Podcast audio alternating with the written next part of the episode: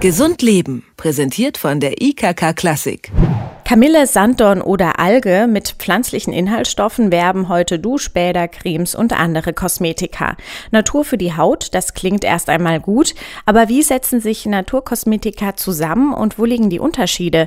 Und kommen sie ganz ohne Chemie aus? Das hat meine Kollegin Stefanie Gerrissen Uwe Reinholz vom Berufsverband Dermatologie gefragt. Schönen guten Tag. Einen wunderschönen guten Tag. Ja, Herr Reinholz, Naturkosmetik klingt ja eigentlich besonders schonend für die Haut, aber tatsächlich ist Naturkosmetik nicht nur der frisch gepresste Pflanzensaft und ein paar Öle. Worin unterscheiden sich denn Naturkosmetikprodukte von anderen Cremes?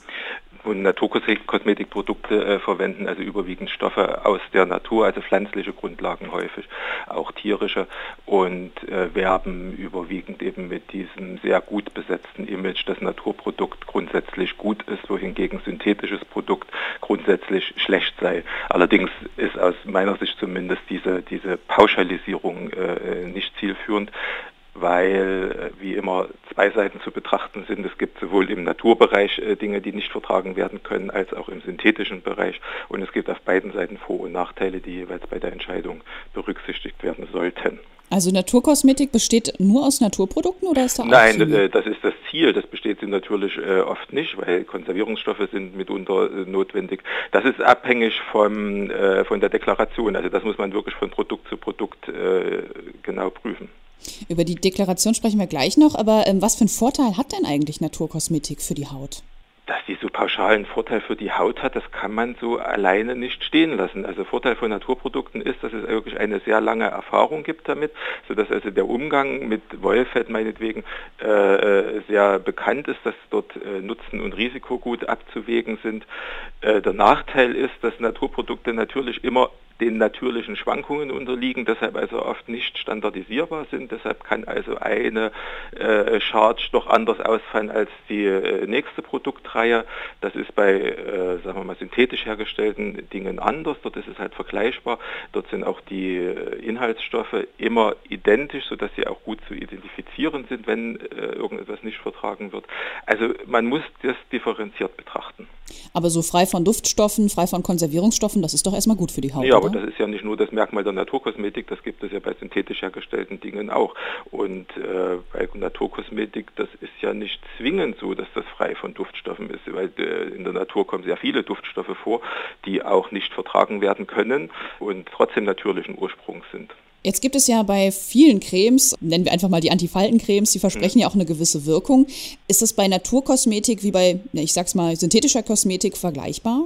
Sagen wir mal so, also eine Faltentherapie über Cremes ist äh, ohnehin nur sehr eingeschränkt möglich. Da ist es jetzt äh, relativ egal, ob natürliche oder synthetische Stoffe, die dort reinkommen, weil die Hautalterung ja primär erfolgt, indem die Hautmittelschicht altert und die Haut hat ja eine Barriere und springt ja von außen, ähm, sorgt dafür, dass von außen also Stoffe nicht eindringen, sodass die Überwindung dieser Barriere problematisch ist. Das heißt also, eine Faltencreme zusammenfassend wirkt nur sehr, sehr eingeschränkt pauschal. Ähm, das kann man so sagen dass Naturprodukte dort besser wirken als äh, synthetische Produkte, das ist nach meinem Kenntnisstand nicht bewiesen. Das klingt jetzt alles, als hätte Naturkosmetik eigentlich nur Vorteile und keine besonderen Nachteile gegenüber Nein, synthetischen Produkten. Ist das so? Kann man so nicht sagen, weil Unverträglichkeiten in beiden Bereichen auftreten können. Als Beispiel wäre jetzt hier nur die beliebte Ringelblumensalbe zu nennen. Das ist ja ein wunderbares Produkt, gibt es nichts einzuwenden. Wer allerdings eine Allergie gegen Ringelblumen hat, der für den ist das also schrecklich natürlich. Und deshalb kann man nicht pauschal sagen, Natur oder scheinbare Naturprodukte sind a priori gut und synthetische Produkte sind a priori schlecht.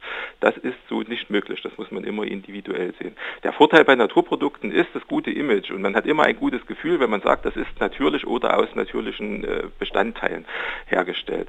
Aber wie gesagt, Beispiel Ringenblume ist total natürlich und kann trotzdem schädlich sein. Und sie kann auch Chemie enthalten, wie Sie ja gerade schon sagten. Ja gut, aber das ist ja dann, sagen wir mal, kommt ja noch dazu, dass dann vielleicht dem Anspruch nicht gerecht geworden ist vom Hersteller. Das muss individuell nochmal geprüft werden. Aber wenn wir jetzt mal davon ausgehen, es ist eine seriöse Naturkosmetik, die das jetzt nicht zusätzlich hat, also die wirklich das hält, was sie verspricht, bedeutet das nicht zwingend, dass die deshalb immer gut verträglich sein muss. Also ist es ja auch eine von Fall zu Fall äh, Entscheidung. Jetzt ist es ja so, dass bei fast allen Cremes und Lotionen ähm, hinten auch die Rezeptur draufsteht. Ja. Gibt es denn, egal ob jetzt Naturkosmetik oder synthetische, gibt es da Stoffe, bei denen ich das Produkt ähm, generell lieber zurück in das Regal legen sollte? Na, Im Moment ist ja sehr in der Diskussion die Frage mit dem Triclosan. Das ist so eine Desinfizienz, die gerne in Cremes auch verwendet wird für, ähm, um, für, Hautunreinheiten, um die zu beseitigen.